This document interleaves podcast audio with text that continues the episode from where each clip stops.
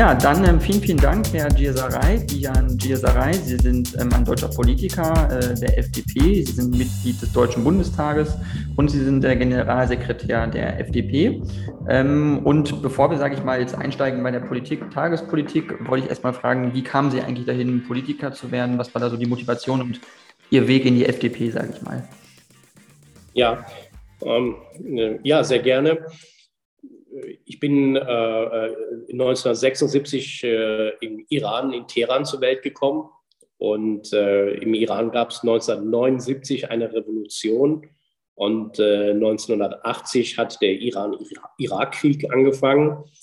Und ähm, man muss sich das so vorstellen, eine Gesellschaft nach einer Revolution ähm, gerade im Iran damals eine sehr radikale Gesellschaft, eine radikalisierte Gesellschaft, Machtergreifung von Islamisten, ähm, enorme gesellschaftliche Veränderung. Das heißt, selbst als Kind äh, bekommt man mit, dass sich die Dinge äh, dramatisch verändern. Und ich habe die Grundschule in Teheran äh, besucht. Äh, ich war bis zur, bis zur fünfte Klasse, also Ende der vierten Klasse, noch mit der fünften habe ich sogar in Teheran angefangen. Aber wie gesagt, die gesamte Grundschule habe ich dann im, im, im, Iran besucht. Und da kriegt man auch als Kind jede Menge mit, ähm, wie die Lage ist, wie die politischen Rahmenbedingungen sind. Und man hat auch sehr früh ein Gespür dafür, was Unterdrückung bedeutet, ähm, ein Sinn dafür, was Freiheit bedeutet ähm, und wie kostbar Freiheit ist, wie wichtig Meinungsfreiheit ist oder wie wichtig, elementar wichtig Bürgerrechte sind. Das kriegt man als junger Mensch sehr früh mit. Ähm, und äh, von daher war ich, äh, würde ich heute sagen, sehr, sehr früh schon ähm, ein äh, äh, politisch denkender Mensch. Also wir haben selbst als Kinder in der Grundschule ähm, also das wäre äh, für mich heute unvorstellbar, wenn ich meine eigenen Kinder angucke, dass die über, so über Politik reden würden. Aber äh, äh, für uns war es tatsächlich in der Grundschule so, dass wir uns unter Klassenkameraden immer sehr, sehr vorsichtig, heimlich so dass die Lehrer oder die Aufsicht das nicht mitbekommen, haben wir uns über Politik ausgetauscht und haben darüber gesprochen. Und wir haben natürlich auch mitbekommen, äh, selbstverständlich, dass äh, im Land Verhaftungswellen unterwegs sind. Unsere Lehrer, unsere Schuldirektoren waren damals äh, äh Revolutionswächter, ähm, also eingefleischte Islamisten, Hardcore-Islamisten, ähm, die teilweise auch äh, bewaffnet zum Unterricht kamen, in die Schule kamen und äh, ja, und wie gesagt, ich äh, hatte sehr früh auch äh, ein Bedürfnis oder war für mich auch sehr früh klar, dass ich für mich hier als jemand, der äh, frei sein will, hier im Iran für mich keine Zukunft sehe und äh, dementsprechend auch irgendwann mal äh, weggehen möchte. Ähm, ähm, also da hat das politische Denken bei mir angefangen. Okay, interessant. Äh, Sie sind ja mit elf Jahren dann äh, von dem Iran nach Deutschland gekommen, äh, auf Betreiben Ihrer Eltern hin, so steht es zumindest bei Wikipedia, dass Sie dann bei Ihrem Onkel aufgewachsen sind in Deutschland. Wie war das denn für Sie, also allein auch kulturell, damals als elfjähriges Kind? Ähm, politisch ist man ja noch nicht ganz so reflektiert vielleicht, sage ich mal, aber haben Sie das trotzdem schon wahrgenommen, dass es im Iran einfach keine, keine Freiheit gibt, äh, dass es da einfach auch Repressionen gibt und dass es auch Probleme gibt, dass es ähm, die wirtschaftliche Lage, ich glaube, immer schon irgendwo schwierig war, dass es immer schon Probleme gab mit dem Westen und hat man das schon gemerkt als elfjähriger Junge? Ja, ich habe das gemerkt. Äh, ich habe das auch sogar sehr früh gemerkt, dass äh, ähm, hier für mich keine Zukunft vorhanden ist. Ähm, und ich habe das Leben in der Diktatur tatsächlich auch als ein Leben in Unfreiheit empfunden. Äh, von daher ähm, war diese Sehnsucht schon sehr früh da, ähm, Freiheit zu erleben oder auch Rechte zu haben als Bürger. Also das sind Dinge, die, wenn man die, über die in Deutschland redet, das wirkt so selbstverständlich. Nur für mich oder meine äh, Generation im Iran war das äh, nicht selbstverständlich. Trotzdem, für ein Kind ist es natürlich wahnsinnig schwer, die Vorstellung, dass, dass man geht und man kommt nie wieder oder da fängt ein komplett neues Leben an und man lässt das alte Leben hinter sich. Äh, die freundschaftlichen äh, Bindungen, also die Freundschaften, die familiären Bindungen, das lässt man alles hinter sich. Ähm, das habe ich mir damals nicht vorstellen können. Ich wusste natürlich, selbstverständlich war es natürlich letztendlich die Eltern, die gesagt haben, du, du gehst jetzt und verlässt das Land, weil die Lage ja hier ähm, schlimmer wird. Ähm, trotzdem die Dimension, die eigentliche Dimension des Ganzen, ähm, dass das Leben sich komplett verändert oder auf den Kopf gestellt wird, das habe ich mir damals äh, natürlich mit elf Jahren nicht vorstellen können. Man muss sich das vorstellen, es sind ja enorme Herausforderungen. Es ist ja nicht nur eine neue Kultur, es ist nicht nur ein neues Land, sondern es ist auch eine völlig neue Sprache. Und äh, ähm, auch Deutsch zu lernen ist äh, wahnsinnig schwierig, weil Deutsch eine sehr schwere Sprache ist. Und, ähm, und das ist natürlich wahnsinnig äh, schwierig, wenn man äh, quasi dann nach Deutschland kommt, die Sprache nicht beherrscht und dann noch demnächst zur Schule gehen muss in wenigen Wochen. Ich glaube, Ende der Schulferien bin ich angekommen. Muss irgendwo im August gewesen sein. So, und dann fängt die Schule an. Ähm, also, das ist dann schwierig. Und dann sitzt man tatsächlich in der Anfangsphase im Unterricht, im Schulunterricht. Und man versteht einfach kein Wort. Und Fächer, wo man vorher so beispielsweise im Iran in der Grundschule richtig gut war, wie Mathematik, selbst sowas war nicht mehr möglich, denn wenn man im Matheunterricht sitzt und man versteht die Textaufgaben nicht, ähm, ist mhm. doch völlig klar, dass man dann äh, im Unterricht nicht mitkommt. Also das ist äh, am Anfang wirklich frustrierend, da zu sitzen und äh, äh, nicht mitzubekommen. Ich habe ein Beispiel noch, gesagt, einmal im Unterricht gab es eine Situation, wo der Lehrer eine, war eine Klassenarbeit, da haben wir eine Klassenarbeit geschrieben im, im Deutschunterricht, da hat der Lehrer eine Geschichte erzählt und wir sollten dann hinterher die Geschichte aus der Sicht, aus der Perspektive äh, einer Person aus der, aus der Geschichte dann erzählen. Und alle fingen an zu schreiben äh, und äh, ich konnte gar nichts schreiben. Also ich habe einfach ein leeres Blatt da gehabt und habe da, äh, weiß nicht, 45 Minuten gesessen, weil ich einfach nicht die Geschichte des Lehrers verstehen konnte, verstanden habe. Und das sind Dinge, äh, das ist sehr frustrierend und äh, durch diese Phase muss man erstmal durch. Mhm. Das war vollkommen verständlich, vollkommen nachvollziehbar. Ähm, Sie haben ja dann, äh, als Sie dann in, äh, studiert haben, haben Sie ja in Köln äh, Betriebswirtschaftslehre äh, studiert.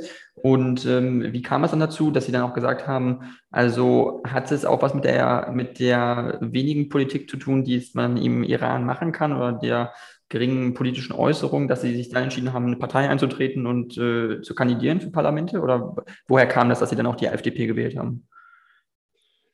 Ja, genau. Also wie gesagt, ich war schon äh, sehr früh ein politisch denkender Mensch und auch als Jugendlicher ähm, habe ich, glaube ich, mit, mit äh, 14 ähm, habe ich auch den Wunsch geäußert, dass ich eine Zeitung abonnieren darf.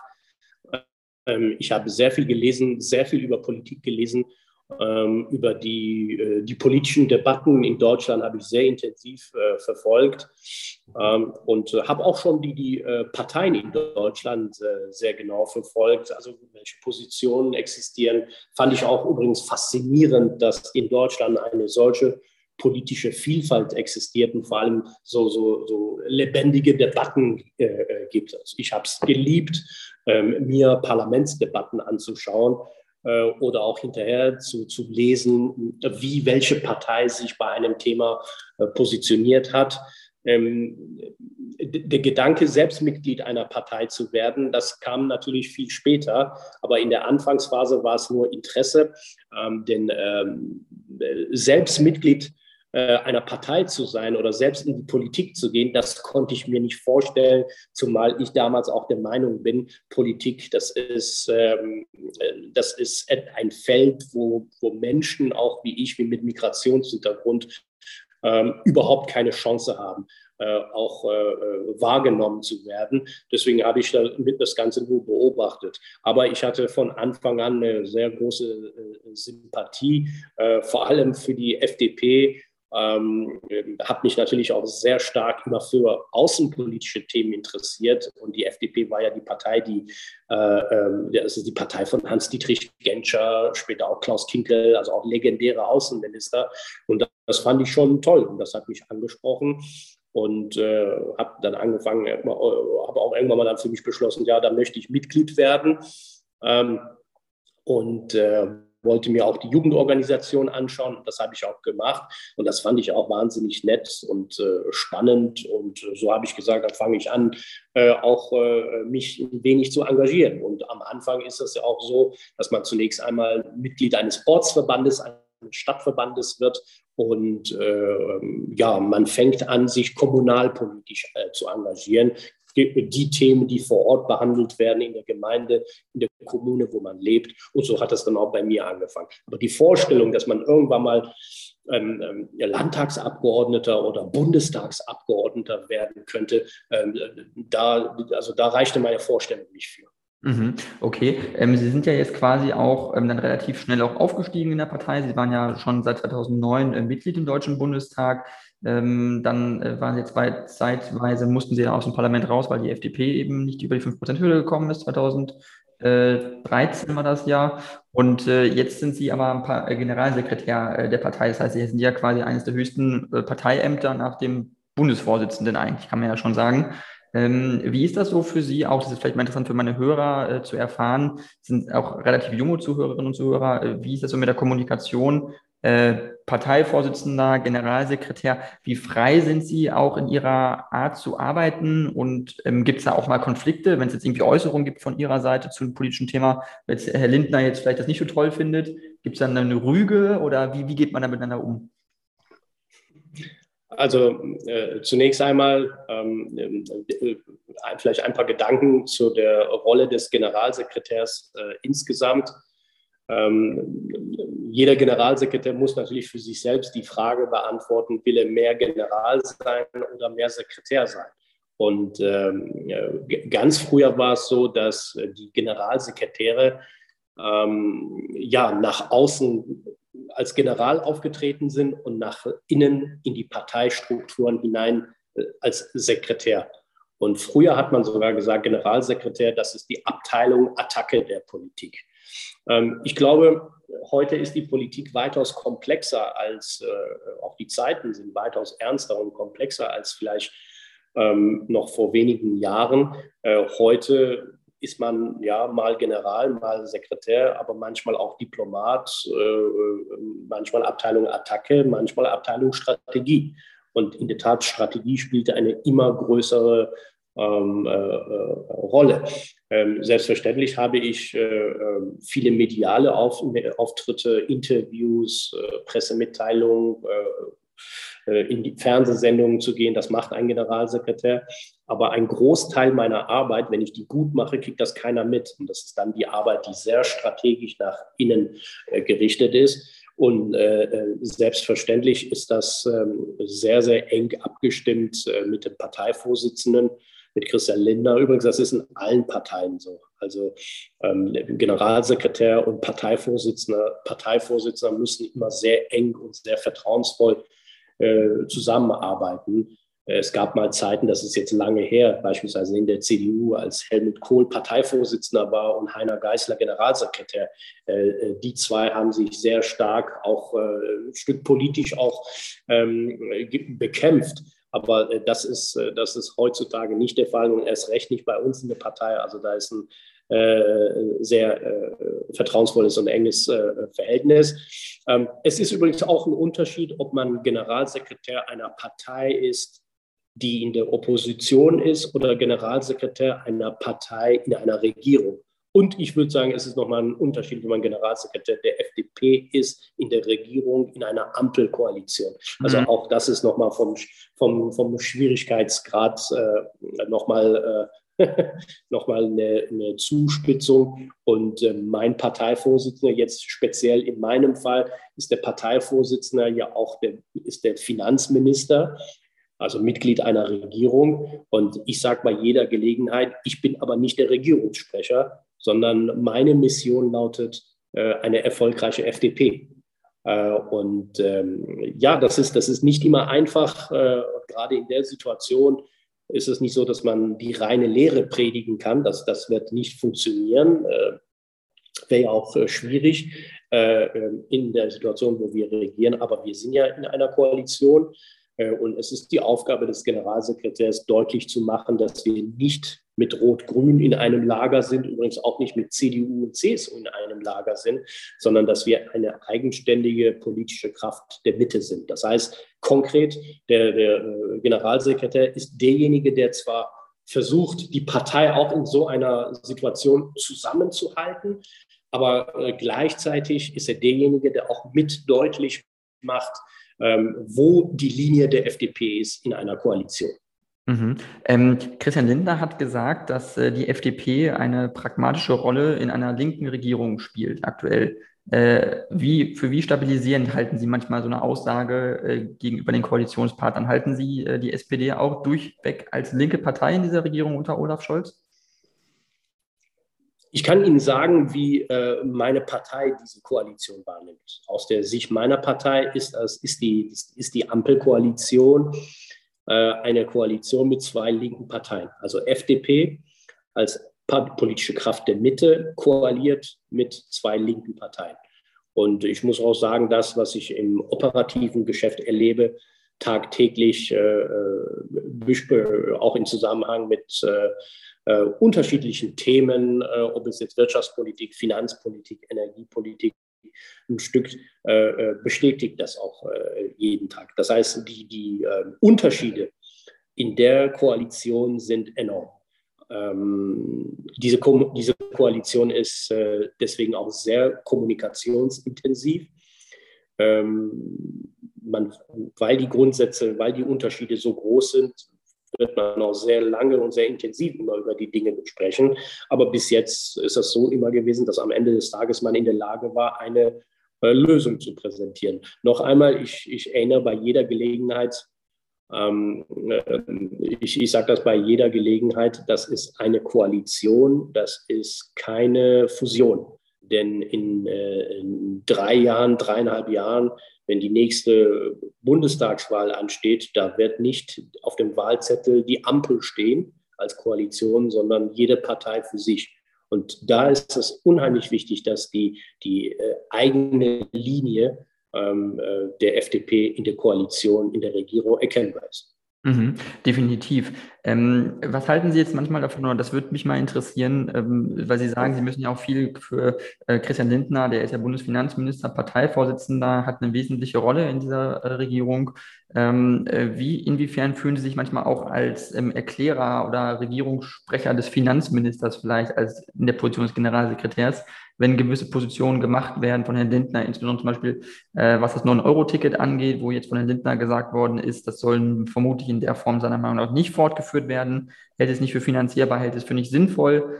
Ähm, wie sehen Sie das persönlich, auch wenn Sie jetzt vielleicht persönlich eine andere Meinung zu dem Thema haben, aber äh, von Herrn Lindner die Position so geäußert wird? Also ist man da auch manchmal in einem Gewissenskonflikt so ein bisschen, dass man sich sagt, ich sehe es eigentlich anders, aber ich muss jetzt trotzdem die Parteilinie äh, so ein bisschen nach außen vertreten? Nein, nein, also Christian Lindner ist ja der Parteivorsitzende und äh, auch der, ein Stück auch der Vordenker. Ähm, und äh, es ist ja nicht so, dass, äh, dass Christian Lindner irgendwas verkündet und äh, wir, die anderen, sage ich mal, ähm, aus dem Vorstand das aus der Zeitung erfahren. Das ist nicht der Fall, sondern die Dinge, die ähm, er sagt, äh, die sind ja auch äh, im Team, weil wir auch ein Team sind in der FDP ähm, diese Dinge sind ja alle abgesprochen. Und äh, deswegen äh, ein Regierungssprecher bin ich nicht, werde ich auch nicht sein. Ähm, aber ähm, das ist völlig klar, wenn, äh, wenn ein Minister aus der FDP ähm, was sagt, äh, dann ist auch völlig klar, dass ich auch diese Dinge innerhalb der Partei auch kommuniziere. Das ist äh, aus äh, meiner Sicht völlig normal. Ähm, das, das gehört dazu. Übrigens, das ist, das ist auch die Funktion des Generalsekretärs. Ein Generalsekretär ist ja auch dafür zuständig, ähm, auch ein Stück Debatten zu führen. Ähm, äh, und vor allem, ein Generalsekretär muss immer Beinfreiheit haben. Das heißt, er muss auch in der Lage sein, äh, Dinge zuzuspitzen und vor allem auch die Auseinandersetzung, die politische Auseinandersetzung äh, zu suchen.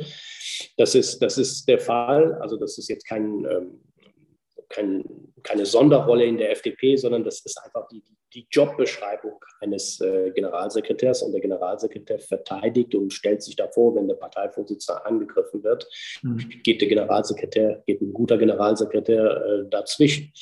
Ähm, das, das äh, gehört dazu. Aber der Generalsekretär ist auch derjenige, der intern auch gegenüber den eigenen Leuten sagt, ja, das ist jetzt vielleicht Koalition, aber die Partei sieht das an der Stelle so oder so. Aber das sind alles sehr vertrauensvolle Prozesse und diese Dinge kommen dann zusammen. Aber es ist ja nicht so, dass es nur den Generalsekretär gibt, ja, der, diese, der, der die Politik erklärt, sondern ähm, es sind ja, wir haben ein Präsidium, Präsidiumsmitglieder, wir haben eine Bundestagsfraktion mit Bundestagsabgeordneten, Fraktionsvorsitzender, parlamentarischer Geschäftsführer. Und das sind auch alles Leute, das ist alles ein Team, alles Leute, die ähm, äh, die große Akzente setzen, wenn es um die Politik der FDP geht und vor allem, wenn es um die Kommunikation geht. Mhm. Äh, super interessant, dass Sie das so sagen. Ähm, ich würde jetzt ganz gerne noch ein bisschen äh, in die Tagespolitik gehen, beziehungsweise ja. was aktuell auch so ein bisschen politisch äh, wichtig ist. Und zwar Krieg, äh, russischer Angriffskrieg auf die Ukraine ist nach wie vor ein Thema. Sie sind äh, Außenpolitiker, Sie sind Mitglied im Auswärtigen Ausschuss, ähm, haben viel Erfahrung in dem Gebiet. Sie haben äh, auch gefordert, schwere Waffen an die Ukraine zu liefern, wiederholt. Und ähm, wie sind Sie jetzt in dem Zusammenhang mit der Koalition zufrieden, dass jetzt die SPD eine Partei ist, die äh, unter Olaf Scholz mit dem Fraktionsvorsitzenden Mützenich vermutlich äh, doch sehr zurückhaltend war, was äh, schwere Waffenlieferungen anging. Äh, insbesondere war immer eine Debatte ein Thema Panzerlieferungen, schwere Kampfpanzer ist kein Thema. Ähm, da wurde die, die, SPD stark für kritisiert und die gesamte Bundesregierung ja auch in Verantwortung genommen. Wie sehen Sie das? Äh, weil Sie haben ja schwere Waffen gefordert. Wie, wie stehen Sie zu dieser Position? Also zunächst einmal, ähm, das ist völlig richtig. Ich bin äh, äh, viele Jahre außenpolitischer Sprecher der FDP-Bundestagsfraktion gewesen. Und es ist so, dass ich äh, nicht erst seit dem 24.02. Ähm, eine kritische Haltung zu der russischen Politik habe, sondern ich habe das auch selbst in der letzten Wahlperiode und auch früher, das bei jeder Gelegenheit auch artikuliert. Denn ähm, ich fand, ich finde, der Westen hätte schon 2008 äh, beim Georgienkrieg Russlands hätte, äh, hätte reagieren müssen, äh, hätte Signale senden müssen, dass man das nicht duldet. Und äh, spätestens bei der Krim-Annexion 2014 ähm, hätte man das machen müssen. Übrigens auch äh, hart Russland sanktionieren. Ähm, das ist ja alles nicht äh, passiert. Und äh, ich hatte immer eine äh, kritische Haltung beim Thema Nord Stream 2. Das kann man ja auch alles nachlesen und gucken, wie ich mich früher dazu positioniert habe. Also das habe ich schon sehr kritisch gesehen und ich habe das wirklich als falsch empfunden, dass wir uns energiepolitisch von Russland abhängig machen. Nichtsdestotrotz, ähm, den 24.02 habe ich nicht für möglich gehalten. Das sage ich ganz offen. Ich habe das nicht für möglich gehalten. Ich habe häufig über über unterschiedliche Szenarien nachgedacht. Was, was, was wird passieren in den nächsten Wochen, Monate? Wird es zum Krieg kommen, ja oder nein? Und ich habe das immer ausgeschlossen, weil ich der Meinung war, zu einem Krieg wird es nicht kommen, weil, weil dieser Krieg dann die komplette Sicherheitsarchitektur in Europa verändern würde und vor allem dieser Krieg auch einen enorm hohen Preis für Russland hätte. Deswegen habe ich das nicht für möglich gehalten. So, und dann kam der 24.02. und wir wissen ja, dass seitdem ähm, ja, so ziemlich alles äh, anders ist. Wenn ich daran denke, was wir für Debatten früher geführt haben über die Zukunft der NATO, und es ist ja nicht so, dass Deutschland ein äh, Musterland gewesen ist innerhalb der NATO als Organisation, sondern Deutschland hat äh, keinen Beitrag geleistet, um auch die NATO-Ziele umzusetzen. Und noch schlimmer, ähm, nehmen wir beispielsweise, nehmen wir den, den, französischen Präsidenten, der noch vor, vor einigen Jahren gesagt hat, die NATO wäre hirntot. Also im Grunde genommen ja sogar die Existenzfrage gestellt hat. So, und jetzt sind wir in dieser Situation, wo wir alle heilfroh sein können, dass die NATO existiert und vor allem, dass die NATO äh, handlungsfähig ist. Ähm, ja, diese Dinge haben sich dann mit dem 24.02. verändert. Der Bundeskanzler hat ja die Frage gestellt, dann auch, ähm, also der hat den Begriff Zeitenwende eingeführt und seitdem geht es auch in der Politik darum, diesen Begriff tatsächlich auch mit Leben zu füllen, also auch zu zeigen, was damit äh, verbunden ist. Die äh, Debatte um äh, Waffenlieferung ähm, in den ersten Tagen war ja so, dass alle der Meinung waren, die Solidarität mit der Ukraine muss jetzt ganz klar erkennbar sein. Und auch dort habe ich gesagt, das Wort Solidarität allein wird nicht reichen. Ähm, wir müssen äh, handeln. Und äh, das haben die Vertreter der Grünen Partei dann auch gesagt. Wir hatten natürlich eine Diskussion auch innerhalb der Koalition. Was kann Deutschland leisten? Was sollte Deutschland leisten? Und haben wirklich intensive Debatten gehabt, bis wir uns dann auch im, im Deutschen Bundestag, das war ja dann auch wieder die Rede des Bundeskanzlers, verständigt haben, dass äh, wir in der ersten Phase Waffen liefern und dann zu einem Zeitpunkt später auch schwere Waffen liefern. Und dafür sind ja auch unterschiedliche Instrumente entwickelt worden, wie man Waffen liefert, also Ringtausch und andere Dinge. Begriffe sind ja bekannt. Aber wie gesagt, wir haben auch Kriterien dazu formuliert und äh, ein Kriterium war natürlich, dass äh, alle Waffenlieferungen, die stattfinden würden, international abgestimmt sind, engstens mit unseren Partnern. Ähm, und vor allem, dass äh, darauf geachtet wird, dass Deutschland nicht Kriegspartei wird. Also das waren so die, die wesentlichen, die wichtigsten Kriterien. Aber Sie haben völlig recht, es war äh, keine einfache Diskussion innerhalb der Koalition.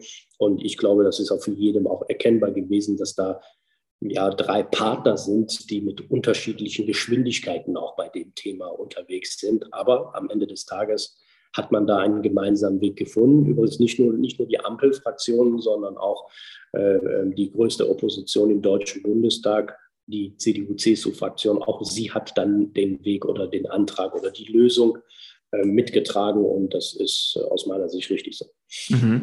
Ähm, hatte Sie gewundert, also oder zwei Punkte. Der erste Punkt ist ja, äh, es gibt ja bei den Waffenlieferungen ist es ja so, dass, äh, oder zumindest jetzt, Sie sagten Zeitenwende, 100 Milliarden äh, will Olaf Scholz äh, in die Bundeswehr äh, investieren. Selbst mit diesen 100 Milliarden wird aber das 2%-Ziel des Bruttoinlandsprodukts für den Verteidigungshaushalt in den nächsten Jahren gar nicht erfüllt, sondern wir liegen bei Deutschland vermutlich irgendwie bei 1,6, 1,8 über die nächsten drei, vier Jahre. Das heißt, tatsächlich laut NATO-Beschluss müssten wir trotzdem mehr machen. Das heißt, in dem Punkt von Zeitenwende zu sprechen, eigentlich müsste man ja da an der Stelle sagen, man muss eigentlich, äh, geht es nur darum, vertragliche Verpflichtungen erstmal normal zu erfüllen. Es ist ja keine Zeitenwende, sondern es ist eigentlich, wie sich Deutschland in Bündnis normal äh, verhalten sollte, was aber noch nicht, ja, äh, jetzt als ganz großes Ding äh, beschrieben wird, aber diese 100 Milliarden relativ betrachtet zu dem, was wir eigentlich machen müssten, noch nicht mal, noch nicht mal reichen. Also wie sehen Sie das auch mit Blick auf zukünftige Investitionen in die Bundeswehr, die wir machen müssen? Also Ihre Analyse ist äh, sehr sachlich und äh, übrigens auch richtig. Ähm, ich äh, äh erinnere mich noch äh, an die Koalitionsverhandlungen, die wir letztes Jahr geführt haben. Ähm, Ende September, Mitte Oktober, Anfang Oktober, Mitte Oktober, Ende Oktober. Und ich war einer derjenigen, also ich gehörte zu der Gruppe, die die Außen- und Sicherheitspolitik mitverhandelt hat. Und diese Themen hatten wir damals. Und welchen Beitrag leist, leistet Deutschland in der NATO als Organisation? Welchen Beitrag leistet Deutschland ähm, äh, für die Sicherheitsarchitektur in Europa? Ähm, und was sind wir bereit zu machen? Also wie, wie, wie weit gehen wir? Was investieren wir? Wie viel investieren wir in die Außenpolitik oder in die Sicherheitspolitik, in die Verteidigungspolitik? Äh, wie sieht eine mögliche ähm, europäische Außenpolitik oder europäische Verteidigungspolitik bis, bis, bis hin zu der Frage europäische Armee, äh, wie könnte sowas aussehen? Also diese, diese Fragen haben wir äh, schon sehr intensiv diskutiert. Äh, vor dem 24.02. waren aber unsere Koalitionspartner der Meinung, ähm, dass das jetzt nicht so relevant wäre. Und selbstverständlich, das ist ja auch normal, dass nach dem 24.02. natürlich auch eine ganz andere Debatte angefangen hat, weil auch aus meiner Sicht fast jedem auch klar war, mit was für einer Bedrohungslage wir es zu tun haben hier in Europa und äh, wie wichtig dementsprechend eine handlungsfähige NATO und vor allem eine, eine funktionierende Sicherheitsarchitektur in äh, Europa aussehen könnte. Ähm, das, ist, das ist jetzt natürlich eine andere Situation. Aber äh, wenn ich mich an die Debatten von früher erinnere, gehen wir jetzt noch ein paar Jahre zurück, ähm, diese äh, NATO-Ziele, die Sie angesprochen haben, ähm, die Bereitschaft, diese Ziele zu leisten, war in Deutschland nicht da war in der deutschen Politik nicht vorhanden und auch nicht mehrheitsfähig. Ähm, und äh, die Bereitschaft insgesamt. Was glauben Sie, ähm, woran liegt das? Woran liegt das, dass die Bereitschaft nicht da war? Woran hast du gemangelt? Ja, das ist so ein bisschen die politische Mentalität äh, in Deutschland. Das kann man sich äh, meiner Meinung nach sehr genau bei der Bundeswehr anschauen. Ähm, heute wird sehr viel über den Zustand der Bundeswehr gesprochen, auch äh, oft sehr kritisch gesprochen. Aber im Grunde genommen ist der Zustand der Bundeswehr ein Spiegelbild der Debatten, die wir parteipolitisch übrigens partei- und fraktionsübergreifend in den letzten Jahren gemeinsam geführt haben. Basierend auf äh, die äh, Grundidee oder Annahme, dass wir in einer sicheren Welt leben, umgeben von freundlichen Nachbarn, uns keine Gedanken machen müssen über ähm, Militär, Verteidigung. Und wenn es irgendwo auf der Welt Konflikte gibt, dann, so war die Vorstellung bis vor kurzem, dann regeln das schon die Amerikaner.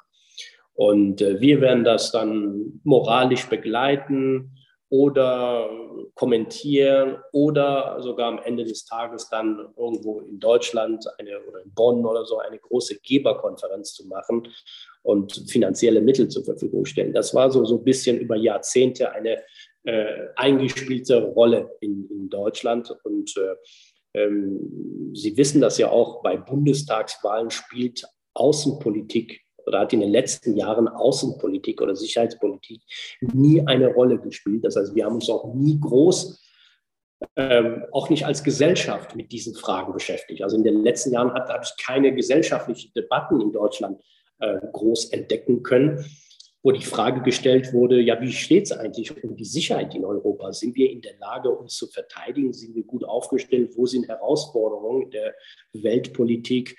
Ähm, wo sind Gefahren? Sind wir in der Lage, unsere Interessen, äh, vor allem unseren Wohlstandsinteressen auch in den nächsten Jahren zu bewahren, zu formulieren? Also diese Debatten hat es in Deutschland nicht gegeben. So, und jetzt gibt es diesen Krieg. Jetzt sieht man, dass die Bedrohung real ist. Und jetzt muss man darauf reagieren. Übrigens, ähm, äh, unsere osteuropäischen Freunde haben uns immer darauf hingewiesen, was für eine große Gefahr von Putins Russland ausgeht. Das ist leider in Deutschland äh, ignoriert worden. Und äh, der Druck war da, auch diese Länder haben gesagt, wir müssen gemeinsam was für unsere Sicherheit machen.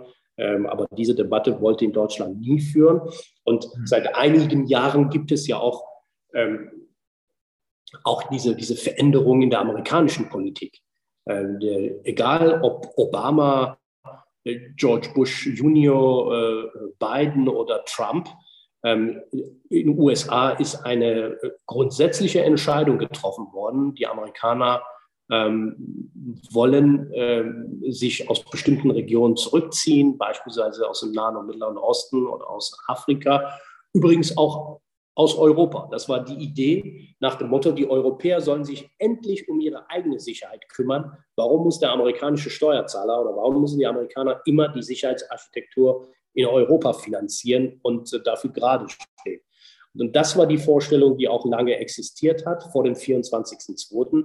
Denn die Amerikaner wollen sich im Wesentlichen auf die Auseinandersetzung äh, äh, mit China fokussieren und konzentrieren. Das ist für die Amerikaner die zentrale Baustelle der nächsten Jahrzehnte. Ähm, deswegen so, äh, sollen die Europäer gefälligst jetzt ihre Hausaufgaben machen. Das war die Vorstellung, die existierte. Aber Deutschland war äh, dort ein Problemfall, weil Deutschland im Grunde genommen nie ähm, irgendwas da machen wollte in, in Richtung mehr investieren in die Außen- und in die Sicherheitspolitik bis zum 24.02. Okay, okay. Ähm, ich würde gerne auch fast noch weiter darüber sprechen, aber da wir nur begrenzte Zeit haben, würde ich schon fast den nächsten äh, Themenkomplex Ja, ja, das, das Thema ist ja wahnsinnig spannend. Da könnte man, ja. könnte man ewig darüber reden. Ja. Gen genau, richtig. Ähm, ich würde äh, gerne aber jetzt nochmal äh, das aktuelle Thema, was auch noch sehr brennt, äh, thematisieren. Und zwar geht es darum, ähm, wirtschaftliche äh, äh, trübe Aussichten gibt es wohl in Deutschland aktuell. Man ist sich nicht sicher, äh, wo es wirtschaftlich hingeht. Jetzt kamen letztens die Quartalszahlen raus äh, zum BIP in Deutschland, das noch leicht gewachsen ist. Also man sei ja jetzt auf dem Vorkrisenniveau vor Corona 2019 in Deutschland mittlerweile, was halt gut halt auch drei Jahre her ist fast. Das heißt, ähm, man hat fast zwei Jahre eigentlich Wirtschaftswachstum ähm, sozusagen eingebüßt, ähm, dass man jetzt wieder da ist auf dem Level. Wie sehen Sie jetzt äh, den kommenden Winter, weil jetzt gesagt wird, äh, Rezessionsängste sind da, die Konjunkturbarometer zeigen nach unten und ähm, ja, wie realistisch ist es, dass wir in eine Rezession gleiten? Also ich bin besorgt Ähm, und äh, wir haben jetzt in den letzten Minuten über die Veränderungen gesprochen, wie die Welt sich nach dem 24.02. verändert hat. Wir haben über die Zeitenwende gesprochen und vor allem wir haben über die Veränderungen in der Außen- und Sicherheitspolitik gesprochen, die schon enorm sind. Und äh, diese Veränderungen, die, äh, also der 24.02., der Krieg in der Ukraine, hat natürlich auch Einfluss auf äh, äh, auch auf andere Fragen in, in Deutschland und in der Politik insgesamt auf der ganzen Welt. Und äh, diese Auswirkungen sind zum Teil dramatisch. Und äh, ja, klar, macht mir große Sorgen. Ähm, äh, als, als wir den Koalitionsvertrag unterschrieben haben, da waren wir der Meinung, die größte wirtschaftliche Herausforderung wird die die Kosten der Pandemie sein, also die wirtschaftlichen Kosten der Pandemie. Und ähm, äh, wir ahnten natürlich nicht, dass wir es mit diesem Krieg zu tun bekommen haben und natürlich auch mit dem Thema die dramatische Veränderung der Energiepreise.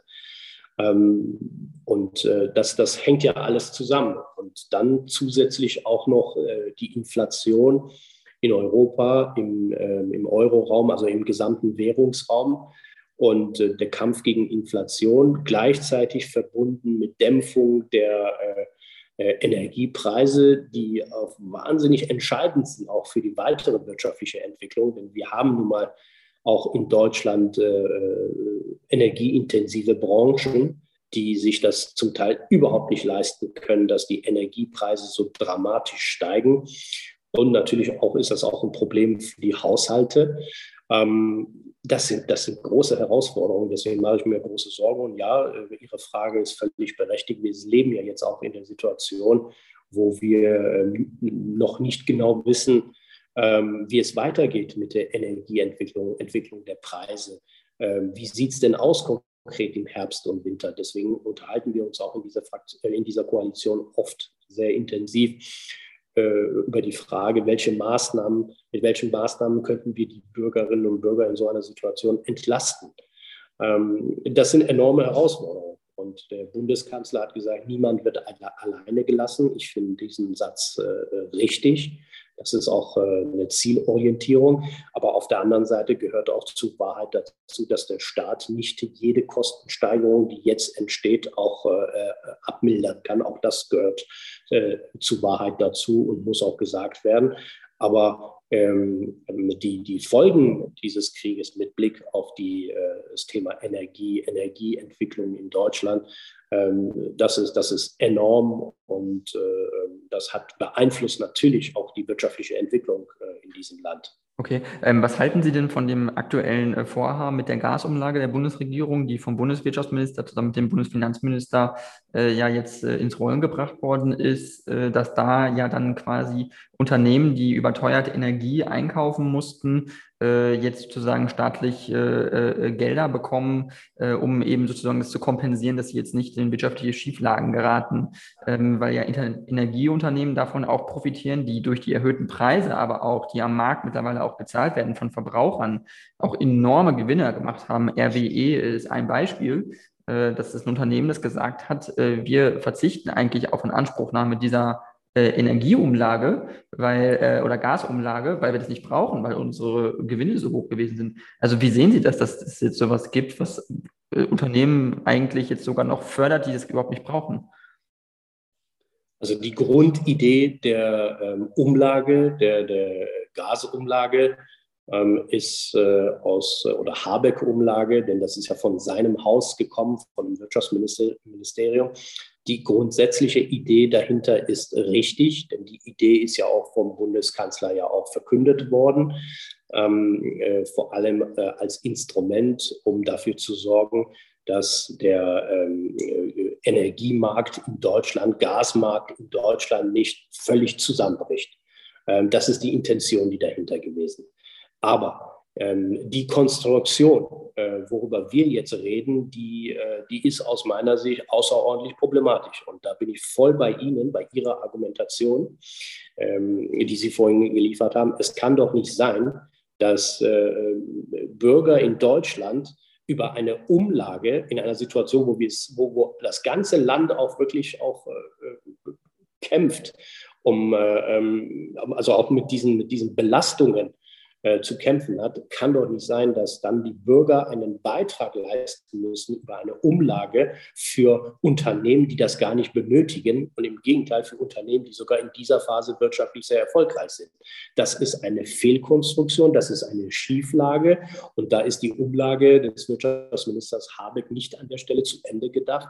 Das, das muss er dringend ändern und äh, so wie ich das heute Morgen ja auch mitbekommen habe, das wird er jetzt auch ändern. Er wird er wird, äh, ähm, drauf, äh, er wird die Instrumente äh, oder er wird diese Umlage so umstellen, dass tatsächlich nur die Unternehmen ähm, von dieser Umlage Gebrauch machen können, die auch wirklich in einer wirtschaftlichen Notsituation sind, in einer äh, wirtschaftlichen Schieflage sind. Alles andere würde nicht funktionieren. Es wäre absurd, über eine Umlage auch noch Unternehmen, Sie haben ja ein Beispiel auch genannt, ähm, Unternehmen zu unterstützen, die sowieso wirtschaftlich stark sind. Und zu hoffen, äh, also ein Gesetz zu machen, eine Umlage zu machen und zu hoffen, dass einige selbst auf die Idee kommen, dann auch noch auf die Umlage zu verzichten, das wird so nicht funktionieren. Das heißt, das muss nochmal in, die, äh, in die Garage. Das muss dringend repariert werden. Da müssen dringend Veränderungen vorgenommen werden. So wie das in der Form ist, ähm, das ist aus meiner Sicht völlig fehlerhaft. Äh, das ist vom Wirtschaftsminister nicht zu Ende gedacht. Und übrigens, ich, ich sage das ja jetzt, ich sage, ich rede jetzt als Generalsekretär der FDP, wenn Sie hören, was die Parteivorsitzende der SPD, Frau Esken, dazu gesagt hat. Also sie hat weitaus dramatischere Worte benutzt als ich. Sie geht sogar so weit und sagt, dieses Gesetz oder eine solche Umlage hätte im Deutschen Bundestag keine Mehrheit. Und äh, das würde ich genauso auch so unterschreiben. So wie Habeck diese Umlage gerade auch äh, gebaut hat, diese Umlage hätte keine Mehrheit im Deutschen Bundestag. Wir als FDP würden diese Umlage nicht unterstützen. Deswegen ist es wichtig, dass dringend Korrekturen hier vorgenommen werden. Okay, weil dieses Beispiel macht doch vielleicht auch schnell klar, wo es äh, manchmal ha also hakt, wenn die Politik zu extremen Wirtschaftskreisläufe eingreift. Also weil wenn die Politik jetzt sagt, äh, diese Unternehmen, die Gas aus Russland beziehen, unter anderem, die sich auch entschieden haben, Nord Stream 2 auch zu fördern, was ja auch, auch durch die Privatwirtschaft enorm gefordert worden ist, günstiges Gas von da einzukaufen. Das sind auch Risiken am Markt, die man sehen muss. Das Unternehmen, denen ist ein Unternehmen ausgesetzt und Unternehmen müssen auch Konsequenzen tragen, wenn sie Entscheidungen treffen und sagen, einseitig kaufen wir Gas, günstiges Gas aus Russland ein, wir setzen uns nicht für LNG-Terminals ein. Ähm, äh, große Konzerne wie RWE, E.ON oder andere müssen sowas halt auch einkalkulieren. Und es ist doch auch ein Marktgesetz, dass man dann damit klarkommen muss, wenn es dann halt äh, dann mal einen Quartal Verlust gemacht wird oder zwei. Das, damit muss man doch rechnen. Und ähm, wieso ist die Bundesregierung dann so mit der Gießkanne darüber gegangen, anstatt vielleicht zu sagen, in einzelnen Fällen, wie Unipa zum Beispiel, die es in Schieflage haben, zu sagen, gut, euch retten wir, weil ihr kommt gar nicht mehr klar. Aber wie kann man denn so blank über das ganze Land gehen und sagen, alle Firmen, die jetzt irgendwie da was mit Gas oder Energie zu tun haben, profitieren dann am Ende davon? Also Inwiefern ist das überhaupt sinnvoll? Also man muss doch den Markt Markt sein lassen. Und ich glaube, ich würde sagen, Sie als FDP-Politiker müssen das unterstützen, oder? Ja, deswegen äh, wollte ich Sie auch gar nicht unterbrechen, denn es hat mir sehr gut gefallen, was Sie gesagt haben. äh, ja, also äh, genau so ist es. Ähm, es ist, äh, wie Sie auch gesagt haben, ähm, äh, man hat natürlich darauf wirklich äh, bedacht und man hat, das war ja auch die Strategie, hier kein Risiko einzugehen. Denn wenn der Gasmarkt zusammenbricht, zusammenfällt, haben wir in Deutschland sowohl Unternehmen als auch Haushalte ein weitaus größeres Problem. Ähm, vielleicht ist das kein guter Beispiel, ähm, was ich jetzt bringe, aber so eine ähnliche Situation in einem anderen Sektor, also im Finanzbereich, hatten wir damals in Amerika im Zusammenhang mit Lehman Brothers, wo viele gesagt haben, too big to fail. Das heißt, die sind so groß, äh, dass die eigentlich nicht scheitern können. Und, äh, ähm, und Lehman war systemrelevant. Und in dem Moment, wo man sich dafür entschieden hat, okay, die sollen dann, die, die werden scheitern, die können auch scheitern und man rettet sie nicht, äh, ist dann natürlich ähm, ist, ist natürlich eine Lawine entstanden, die dann enorme Gefahren und Probleme produziert hat.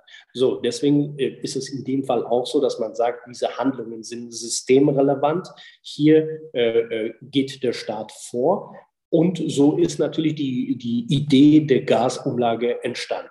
So, bis dahin alles richtig. Bis dahin würde ich das unterschreiben. Bis dahin alles nachvollziehbar.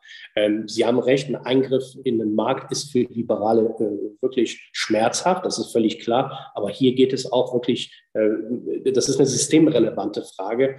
Und es geht auch darum, kein Risiko einzugehen und vor allem eine Energiekatastrophe auch äh, im Land, also Energieknappheit äh, zu verhindern. Bis dahin richtig. Und dann ist die Idee der Gasumlage entstanden.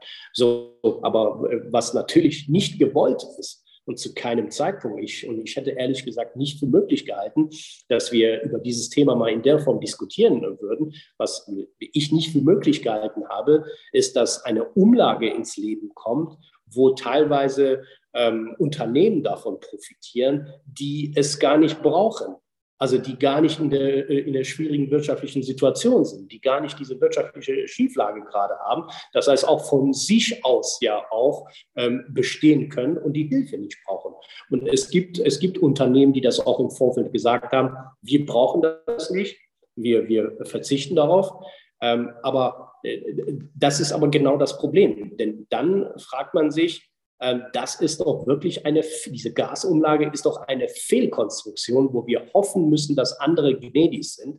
Also das funktioniert nicht. Und vor allem die Menschen in unserem Land zu belasten, um die Gewinne von so erfolgreichen Unternehmen oder wirtschaftlich stabilen Unternehmen auch noch zu sichern, das ist, es versteht kein Mensch, weder in der Politik noch im Land. Und das macht die Leute dann auch wütend. Von daher, ich kann dem Wirtschaftsminister wirklich nur äh, nahelegen, dringend empfehlen, hier korrekt Korrekturen vorzunehmen, damit die Gasumlage als Instrument funktioniert.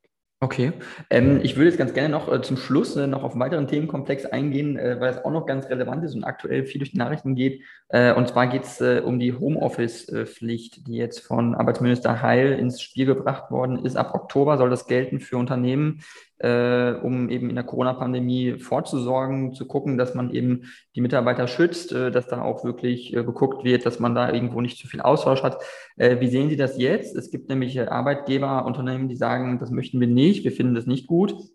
Auf der anderen Seite sieht man auch einen Trend, dass es schwierig ist, Leute aus dem Homeoffice wieder raus, zurückzuholen. Es gab jetzt den Chef von der Telekom, den Herrn Höttges, äh, der gesagt hatte, appelliert hat an die Mitarbeiter, wieder ins Büro zurückzukommen aber viele Leute das auch nicht mehr möchten. Also es gibt ja auch einen Trend und auch einen Wunsch in der arbeitenden Bevölkerung, der auch zum Homeoffice auf jeden Fall zielt. Also wie sehen Sie diesen Konflikt ein bisschen da? Ja, und das Beispiel, was Sie nennen, ist ja auch hochinteressant. Da stellt sich ein äh, Unternehmen hin und appelliert im Grunde genommen öffentlich an die Mitarbeiter, kommt bitte zurück. Denn äh, so war auch, glaube ich, seine Begründung, die Vitalität der, der, des Unternehmens leidet darunter, dass die Mitarbeiter nicht vor Ort sind, weniger direkt miteinander reden und dementsprechend auch weniger, also so, es wird auch über diese Innovationsschiene ja auch argumentiert.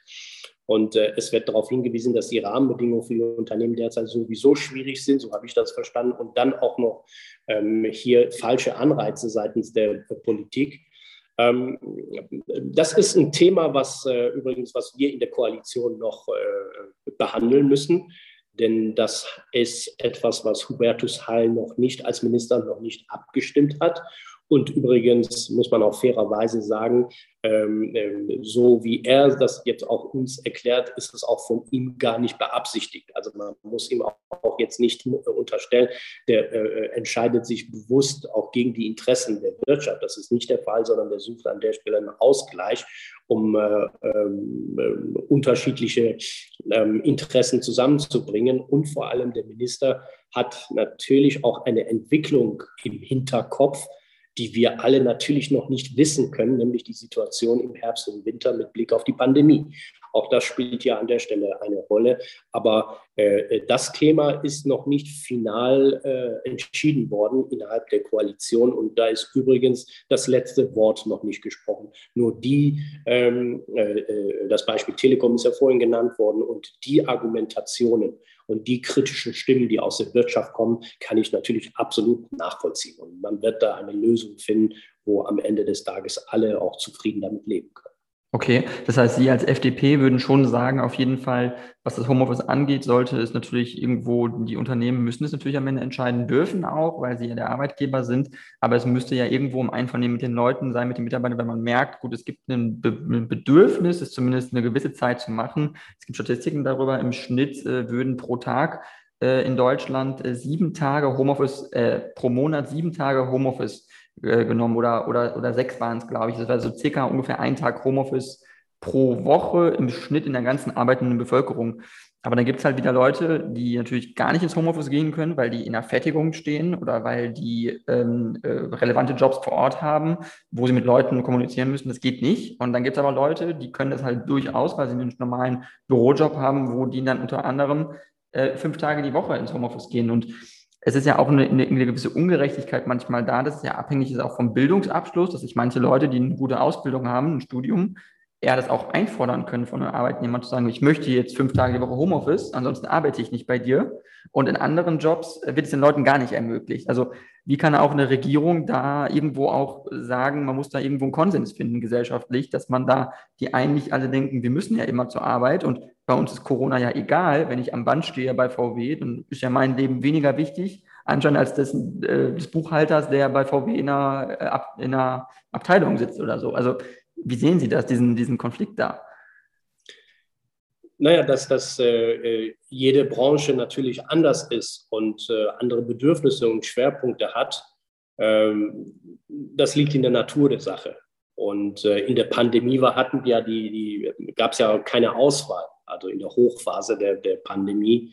Ähm, aber jetzt, ähm, und das ist auch der Vorwurf an der Stelle der Wirtschaft, äh, gegenüber dem Minister. Jetzt ähm, reden wir über eine Zeit, über eine Phase der Pandemie, wo wir noch keine Prognose treffen können, wie es kommen wird, wie schlimm wird das kommen, welche Situation sind wir, wie muss reagiert werden.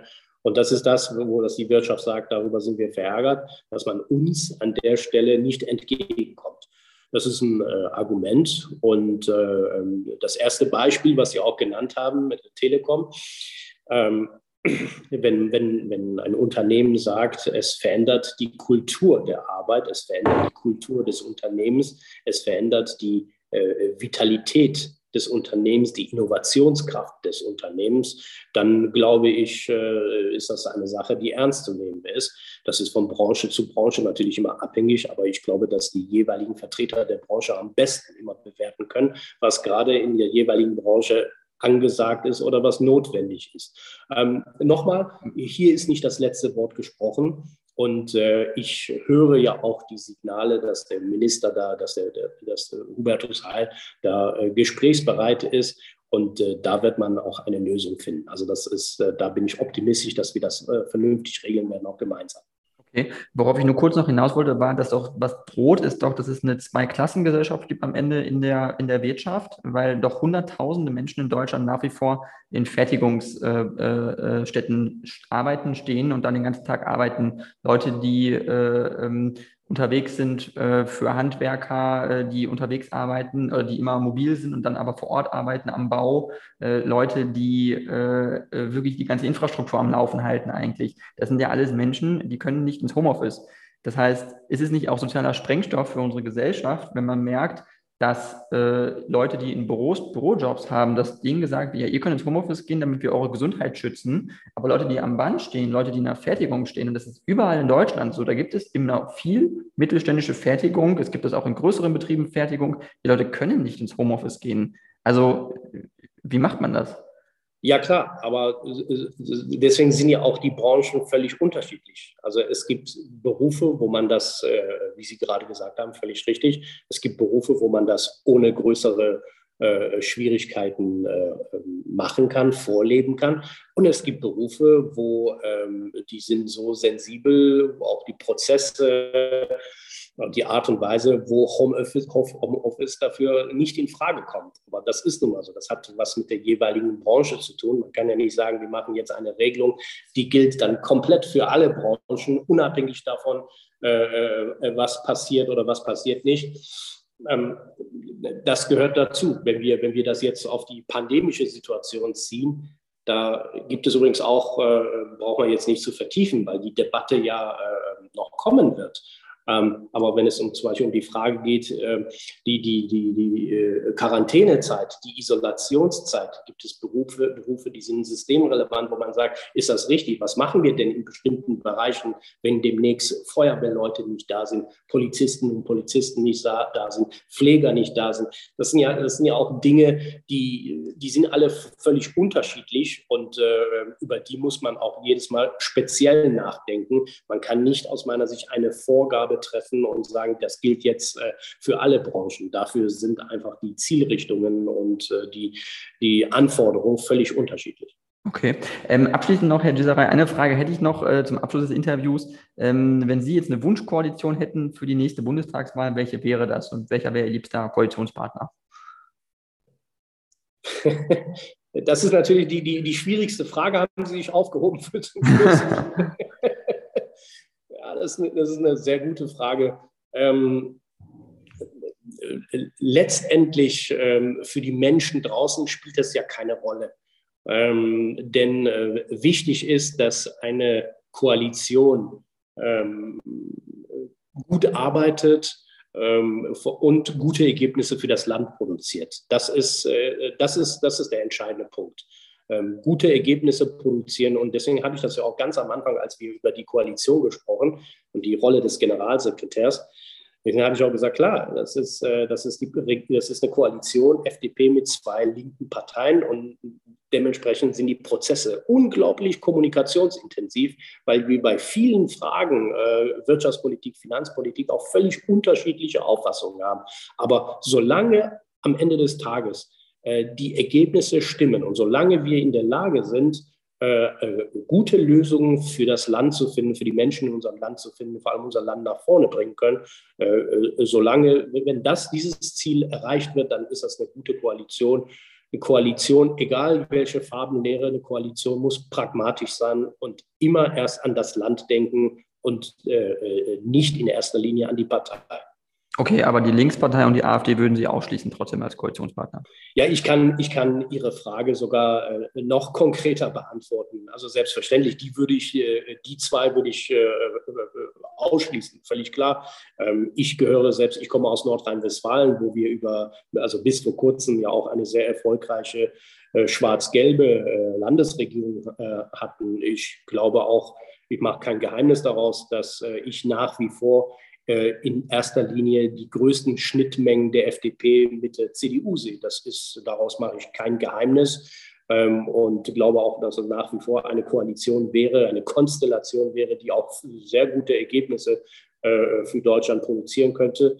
Ähm, das, trotzdem, das ist jetzt nicht der Punkt, sondern der Punkt ist, wir haben jetzt diese Ampelkoalition, so schwierig sie auch manchmal ist, so koalitionsintensiv auch diese Koalition ist am Ende des Tages müssen wir gute Lösungen für unser Land erreichen. Das ist, das ist äh, die Aufgabe. Und bei der nächsten Bundestagswahl wird man auch daran gemessen, waren die in der Lage, Verantwortung zu übernehmen? Und vor allem, haben die das gut gemacht, ja oder nein?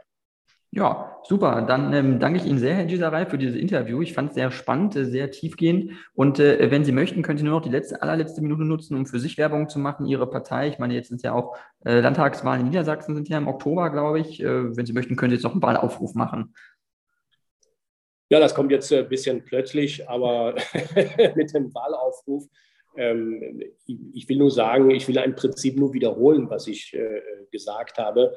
Ähm, ich glaube und ich bin davon überzeugt, dass die FDP äh, gerade in dieser Koalition eine sehr wichtige Funktion, eine sehr wichtige äh, Rolle spielt.